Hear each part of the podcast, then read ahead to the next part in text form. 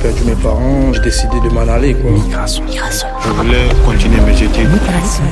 C'est une renaissance pour nous. Migration. Migration. Migration. Migration. Maintenant, le souci, c'est de réussir. Migration. Bonjour et bienvenue dans Migration, le podcast qui donne la parole aux nouveaux arrivants. Un podcast imaginé par Sogo de Radio et accompagné par Singa. Ils quittent leur pays en quête d'un idéal de liberté, de mobilité ou tout simplement pour sauver leur vie, à fuir un conflit politique et bientôt, si ce n'est déjà pas le cas, un conflit climatique. Selon les dernières projections de la Banque mondiale, ils seront même 216 millions de réfugiés climatiques à l'horizon 2050 à chercher un nouvel ailleurs. La migration ne répond pas à une idéologie mais est un postulat. Plutôt qu'un problème à gérer, comment faire de cette migration une richesse et du vivre ensemble? Je m'appelle Joachim Barbier et à chaque épisode de Migration, j'accueille une personne qui a écrit un nouveau chapitre de sa vie en France et a fait rimer migration avec innovation. Je reçois aujourd'hui Bonnet Magambo. On lui avait diagnostiqué une insuffisance rénale après son arrivée en France. De cette douloureuse expérience de patiente, elle a réfléchi à la conception d'un protecteur d'intraveineuse. Migration. Migration. Bonjour Bonnet, comment ça va Bonjour, ça va bien, merci. Alors, on a entendu dire que vous n'aviez pas vraiment le temps parce que vous allez chercher votre fille à l'école à 11h30. Vous avez quand même un peu de temps pour euh, nous parler? Oui, bien sûr. Euh, J'arrive à m'organiser entre euh, ce que je dois faire et à la vie de maman. J'ai trois filles. Voilà. Elles sont nées en France? Non, euh, la dernière, elle est née en France. Et les deux autres, elle était au Rwanda. Est-ce que euh, la dernière, euh, vous lui parlez de votre histoire personnelle? Pas encore, en tout cas. Euh, mais un jour, un jour, on aura la conversation euh, pour les trois. Je le ferai à ce moment-là. Et les deux autres? Euh, pas encore aussi. Parce que je veux bien qu'il y ait assez suffisant de positifs dans leur vie pour pouvoir les parler des, des temps douloureux. On pose toujours la, la même question dans ce podcast. Est-ce que vous savez pourquoi vos parents vous ont appelé Bonnet? Mon père m'a dit que c'était un, un prénom euh, d'une fille qui était dans son dans sa classe, qui est très qui était très compétitive, et qui elle avec lui, il se battait pour la première classe en classe, voilà. Mais pas de signification, elle m'a pas elle m'a pas donné de signification. Quel est votre euh, premier souvenir de votre arrivée en France? La première image? Euh, oui, je me rappelle de la première chose, c'est que euh, c'était un ressenti. Euh, J'étais invisible parce que tout le monde passe euh, à gauche à droite, on dit bonjour, il n'y a pas de retour. Du coup, c'est c'est comme si je n'existais pas. Et après, vous êtes devenu visible? Oui, c'était une belle expérience de pouvoir trouver des personnes qui vous voient. voilà. Est-ce que ça a été un choc culturel? Oui. Parce que d'où je viens, on a l'habitude de, de dire bonjour à tout le monde. Euh, c'est facile de parler à la personne, même si vous vous connaissez pas. Et ça choque pas. Aujourd'hui, je comprends que bah, s'ils n'ont pas l'habitude, c'est normal. Il faut savoir ce qui est normal pour les gens avant de, de tirer la conclusion que c'est ce que vous avez eu comme expérience, c'est ça. Et donner un, un nom, en tout cas, à ce que vous avez ressenti. Migration. Migration. On va parler de votre euh, idée de génie. Est-ce que vous pouvez nous expliquer quelle idée vous avez eue et comment elle s'est concrétisée? Les personnes qui, ont des maladies des qui souffrent des- d'insuffisance des rénales, qui font des traitements d'hémodialyse, ils ont ressenti ce besoin de, d'en tout cas, protéger leur accès de soins. Ce que j'aime appeler l'accès de soins, c'est une fistule artério-veineuse, c'est un abole vasculaire qu'on vous crée pour pouvoir euh, accéder, en tout cas, à des traitements avec un rein artificiel. C'est-à-dire, c'est on, on prend votre veine et votre artère, on les met ensemble pour en avoir un débit suffisant de sang, pour faciliter les échanges entre la machine et votre sang. Et tous les patients qui font ce traitement et qui ont euh, eu des, des, des actes chirurgicaux de réparation, parce que c'est ça la solution qui existe aujourd'hui, ils ont ressenti le besoin de le, d'en tout cas protéger cet endroit-là.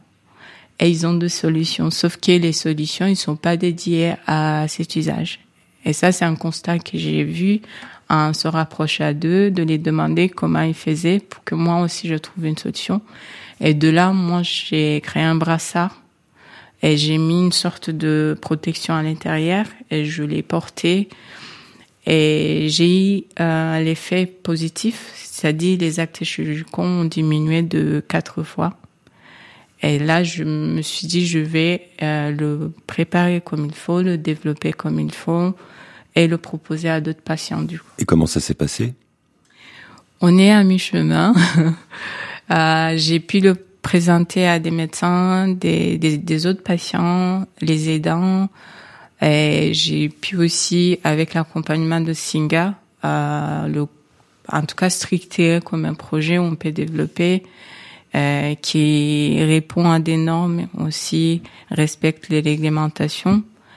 Et j'ai eu les validations par euh, des prix que j'ai pu gagner, euh, des concours où j'ai participé. Et aujourd'hui, on est ici à la phase de prototypage, c'est-à-dire transformer mon brassard artisanal en un brassard euh, professionnel. D'accord. Donc vous allez avoir besoin d'une validation et après vous pourrez éventuellement trouver un partenaire qui puisse le produire à l'échelle industrielle, c'est ça? Oui, on a déjà validé, j'ai déjà validé avec euh, les médecins parce que je souhaite le co-créer avec les patients et les, les médecins. Du coup, eux, ils m'ont dit c'est bien, c'est bon, ça répond euh, aux besoins des patients. Et les patients m'ont dit ah voilà, on veut l'avoir. Non, j'ai pu trouver des personnes avec qui travailler. Il y a un, designer qui travaille sur la partie design. Euh, il y a un, bureau d'études qui m'aide à trouver et identifier les matériaux médicaux à utiliser parce qu'à terme, on souhaite que ça soit un dispositif médical. Ensuite, j'ai cherché aussi les financements. Euh, j'ai pu avoir les financements de la BPI et euh, de la région aussi et euh, un fonds de dotation qui s'appelle faire. Et je cherche toujours les collaborateurs et les, toutes les personnes qui sont intéressées à me rejoindre euh, dans cette aventure. Pourquoi ce projet plus spécifiquement? Est-ce que cette question, ce problème vous touche euh, particulièrement? Oui, bien sûr, parce que ma la maladie euh, rénale ou en tout cas l'insuffisance rénale, c'est à vie. Et il existe des traitements, soit c'est l'hémodialyse ou la dialyse, parce qu'il existe des sortes de dialyse, ou la greffe de rein. Donc vous-même vous, vous souffrez d'insuffisance rénale, c'est pour ça que vous avez euh, vous êtes allé chercher dans ce, dans ce domaine-là, c'est ça? Oui, bien sûr. Quand on souffre d'insuffisance rénale, votre vie au quotidien, comment ça se passe? Moi, je fais les dialyses mardi, jeudi, samedi. Lundi, c'est le jour euh, où je mets tous euh, mes rendez-vous, un peu de travail sur le projet et des cours. Ensuite, bah, la vie de maman, de tous les jours. Je me lève le matin, j'amène mes enfants, je les prépare, je les amène à l'école, je fais le ménage, je fais mon travail, des choses pour moi. Ensuite, je prépare à manger, j'aille les chercher. Et ensuite, dans l'après-midi, euh, je travaille un peu aussi, je fais des rendez-vous. Et euh, le soir, j'aille les chercher. ensuite, c'est euh, revoir les devoirs, travailler, un peu parler, jouer. et ensuite les mettre au lit et travailler un peu aussi avant de dormir. Et le lendemain, je peux mettre des rendez-vous jusqu'à midi parce qu'à midi, je dois partir de la maison pour la séance et le tourner à la maison à 18h30. Et après, c'est le repos parce qu'on ne peut rien faire après euh, la séance. Donc une séance de dialyse, c'est environ 6 heures, c'est ça? C'est 4 heures, mais il faut compter le temps d'aller à l'hôpital et de, de tourner à la maison aussi. Comment est-ce qu'on accueille euh, euh, les dialysés, si on utilise ce terme, euh, dans un, un établissement hospitalier? On arrive soit avec un taxi ou une ambulance de chez vous à l'hôpital. Ensuite, vous allez dans vos salles de dialyse, c'est des centres de dialyse normalement, au, au sein de l'hôpital ou juste des centres tout court. Et euh, vous rentrez, vous connaissez ou vous faites des, le traitement. Ensuite, vous êtes accueilli par l'infirmier qui va vous occuper, euh, s'occuper de vous. Vous vous pesez pour voir combien vous allez perdre avec la machine. Ensuite, vous allez dans votre lit et euh, vous attendez que l'infirmier vienne vous piquer et vous brancher à la machine. Ensuite, la dialyse est lancée pendant 4 heures. Et après 4 heures, elle vient vous débrancher et vous le tournez à la maison. Est-ce que ça vous empêche d'avoir une euh, vie professionnelle normale? Euh, Oui, si je travaille euh, pour une structure, en tout cas. Mais si je travaille pour moi-même, par exemple, comme je fais le projet, j'arrive à m'organiser et ben, ne pas travailler si les jours de séance. Parce qu'il y a une fatigue quand même si le corps qui est évident. Et ensuite, il y a aussi d'autres soucis de santé. Il n'y a pas que la dialyse, il y a tous les effets secondaires de la dialyse, on peut le dire. Par exemple? Bah, la fatigue tous les jours. On ne sait pas d'où ça vient, on peut pas l'expliquer. Et il y a des maux de tête, il y a des crampes, il y a des nausées des fois, il y a plusieurs choses. Migration. Migration. Migration. Au Rwanda, euh, quelle était votre euh, profession? Je suis infirmière en psychiatrie et j'ai pu travailler euh, au Rwanda et en Ouganda aussi. Voilà. Et pourquoi vous n'avez pas poursuivi ici en France? Parce qu'en arrivant, on m'a demandé de revaloriser mes diplômes. Ensuite, tout de suite, j'ai été diagnostiquée une insuffisance rénale. Dans un mois, euh, c'est allé de stade 1 à stade 5. Ouais, tout de suite, on m'a dit, il faut commencer le traitement. Et du coup, j'étais tout le temps à l'hôpital. Euh, j'étais tout le temps malade. Je ne pouvais pas travailler. On m'a dit, euh, prenez soin de votre santé, ensuite vous allez travailler après. Et du coup, je pouvais pas faire la formation qui me fait revalider mes diplômes. Avant, vous n'aviez pas de symptômes? Non, pas du tout. Jusqu'à aujourd'hui, on connaît pas la cause. Parce que, en arrivant, j'avais un lait normal. Et qui, si on veut savoir pourquoi vous avez été, vous êtes tombé malade, on fait une biopsie. Mais moi, d'une période d'un mois, euh, mon rein était trop petit, on pouvait plus faire la biopsie. Du jour au lendemain, vous avez une hypertension qui amène à l'insuffisance rénale, mais on ne sait pas parce que l'insuffisance rénale aussi cause l'hypertension. On ne sait pas qui a commencé. Entre la poule et l'œuf, on ne sait pas qui. Voilà, c'est ça la Qui a situation. commencé. Et vous, vous avez une explication? Euh, pas du tout. Je me pose la question justement. Euh, au début du diagnostic, c'était, je, moi je le, je le prends pas en sérieux. Le médecin qui m'a dit, euh, qui m'a communiqué le, diagnostic, elle était trop gentille. Mais moi, j'étais plus rassurée dans sa, sa gentillesse, la façon dont elle m'explique. Je comprenais pas ce qu'elle me disait. Et ensuite, quand j'ai commencé les dialyses, c'est où j'ai vu euh, la difficulté et la gravité de la maladie. Et une autre chose, c'est quand elle m'a dit, euh, en fait, je lui ai demandé si je fais pas de traitement et que j'essaie de vivre, euh, je mange pas de, de sel, euh, je fais attention à ce que je mange, ça va aller. Elle m'a dit non, ben, en fait, dans une semaine, vous pouvez mourir. Et dans ma tête, je me suis dit, mais ça, j'ai vu dans les films. Ça n'existe pas. On dit que bah, quelqu'un, euh, vous allez mourir dans une semaine. Je suis partie dans cette logique-là. Je dis, c'est pas possible, c'est, c'est pas réel. Ensuite, je suis passée sur la case de, ben, pourquoi? Qu'est-ce que j'ai de spécial pour avoir quelque chose d'aussi grand? Je le voyais comme ça. Après, j'ai dit non, je peux pas oser à le dire. Si je dis pourquoi moi, ça veut dire qu'il y a une autre personne qui devait prendre ma place, en tout cas qui mérite de l'avoir, et je le souhaite à personne. Du coup, je vais, je vais l'assumer. C'est que, bah, mon esprit, il est têtu.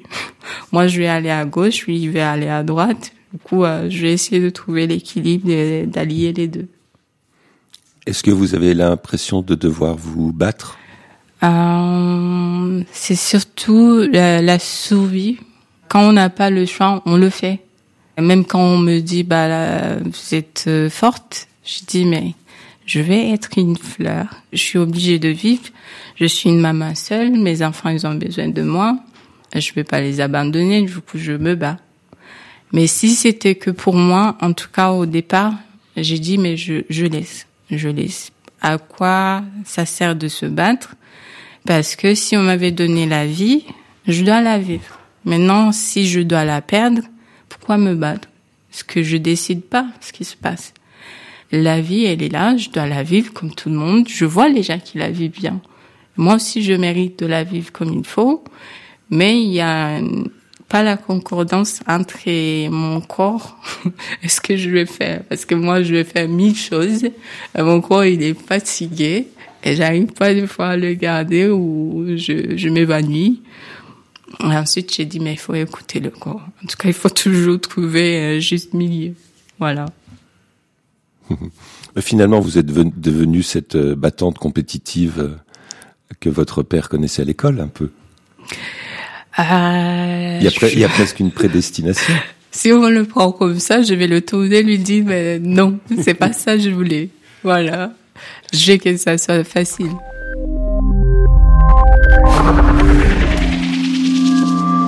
Pour revenir à cette euh, idée que vous avez eue, euh, elle est arrivée euh, un matin ou alors elle a, elle a macéré, grandi pendant une période plus longue?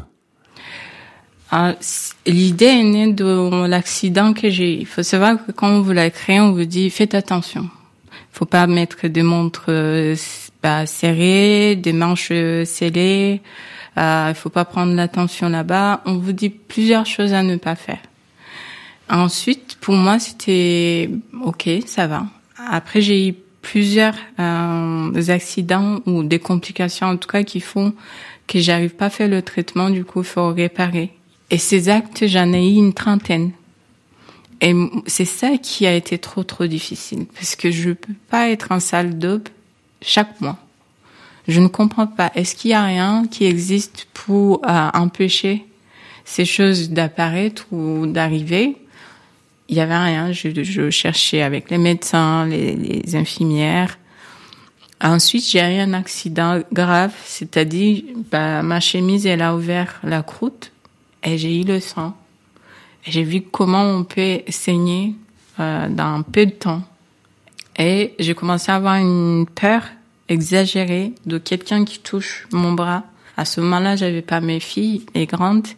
Il fallait que je fais tous les ma- démarches administratives pour les faire venir. Et j'avais peur des métros. Comment les portes se ferment, je dis si ça me touche, je suis morte. Et je suis, je me suis retrouvée à la maison. Je dis mais c'est pas possible. Il faut que je trouve une solution pour continuer la vie de tous les jours avec ce bras. Ensuite, il y a aussi des regards et vous pouvez pas expliquer. Vous, dites mais je choque les gens. Du coup, je vais mettre tout le temps les, les habits à, manches longues. Et je me dis qu'est-ce que je vais faire? Je fais le, le manchon. J'ai commencé à le porter et pendant un an je l'ai porté. Et quand j'ai vu mais j'ai plus d'actes chirurgicaux, du coup ça marche. Et j'en ai parlé avec Singer. À ce moment-là, j'étais membre, juste membre. Et quand ils ont eu l'idée d'incubateur, et la coordinatrice, à ce moment-là, on, causait, elle m'a dit, mais pourquoi tu portes ça tout le temps? Je lui ai expliqué. Elle m'a dit, mais il y a rien qui, existe. J'ai dit, mais j'ai pas trouvé. Elle a cherché sur Internet, elle a pas trouvé. Elle a continué, elle a continué. Ensuite, elle m'a dit, mais tu peux le faire et le proposer à d'autres patients. On va voir vraiment s'il y a un réel besoin. Et c'est comme ça que c'est commencé. À votre avis, est-ce que c'est une question d'argent? Est-ce que c'est une question Quelle est la raison pour laquelle votre idée, personne ne l'a eue, alors que des, des laboratoires, des sociétés qui travaillent dans, dans ce secteur ont des dizaines, des centaines, des milliers de chercheurs, de gens qui essayent quand même d'améliorer le confort euh, des gens qui sont dialysés On m'a beaucoup posé cette question et les autres personnes me posent la question. Moi-même, je me pose la question. Et je me suis dit, c'est parce qu'il y a une solution médicale qui marche à l'intérieur de l'hôpital, sauf que à la maison, le patient, il est livré à lui-même de trouver la solution. Je continue à le dire que c'est pas que moi qui a eu cette idée, parce que les patients, il y a, eux, ils trouvent, par exemple, il y en a des qui font avec les bandages, des manchons de sport, les manchons, euh, les traitements de la chimiothérapie. Ils détournent l'usage des autres euh, choses qui existent. Et c'est un peu Et- du bricolage. oui. En fait, c'est un chamboulement de la vie. Il faut apprendre, quand on fait du bricolage, de protéger. On protège avec quoi? Je me suis posé tant, tant de questions pour dire, moi aussi, comme tant d'autres patients, j'ai trouvé cette idée, mais c'est, moi, je vais la pousser plus loin pour qu'il devienne un produit qui est dédié à cet usage. Mais c'est que tout le monde a des idées. C'est pas que moi. Comment est-ce que vous jugez le, le système hospitalier en France? Euh, il est trop bien. Dans le sens où le personnel, il est bien. Tout le monde, il est accueillant, euh, attentif. Euh, aussi le fait qu'on peut aller à l'hôpital, euh, même si on n'a pas les moyens. Ce qui est différent de chez moi, en tout cas? Et je dirais qu'il est le meilleur que je connaisse. Entre le moment où on a l'idée et le moment où elle peut se concrétiser, est-ce que vous avez eu l'impression que vous avez été bien accompagné, euh, aidé, euh, ou est-ce que vous avez l'impression que peut-être il vous a manqué euh, des gens, des connaissances autour de vous, des structures, pour que ça aille plus vite? Je dirais un peu des deux parce que bah, je ne savais pas comment porter un projet. Du coup, je ne savais pas identifier les difficultés qui sont. Par exemple, au début, pour accéder aux patients, c'était difficile parce que chaque centre a ses patients. On vous laisse pas, il n'y a pas de contact direct avec les gens que vous voulez atteindre. Il faut faire des mails, des milliers. Mais l'envie d'aller à, à- de continuer en tout cas, elle était là parce que je me disais je voir ce qui va découler de tout ça.